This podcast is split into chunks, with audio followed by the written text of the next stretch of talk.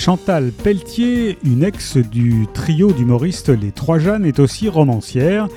Elle écrit donc des romans, des polars. Dix ont déjà été publiés à la série noire et voici son nouveau intitulé Sens interdit qui nous emmène en 2046 en Provence. Les citoyens de plus en plus contrôlés, temps d'écran, carnet d'approvisionnement, empreinte carbone, etc., ont du mal à échapper aux stages de récupération de points de permis de table, aux maisons de redressement alimentaire et au télécoaching punitif.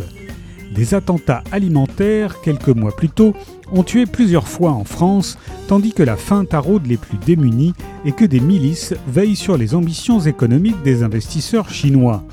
Dans ce monde affolant, les policiers alimentaires Anna Janvier et Ferdinand Pierrot doivent enquêter sur le meurtre d'une femme retrouvée ligotée nue à une chaise devant un festin à l'ancienne, gavé à mort. Ils ne se doutent, ni l'un ni l'autre, des répercussions que cette enquête va avoir sur leur vie et sur celle de leurs proches. Sens interdit de Chantal Pelletier est paru à la série noire.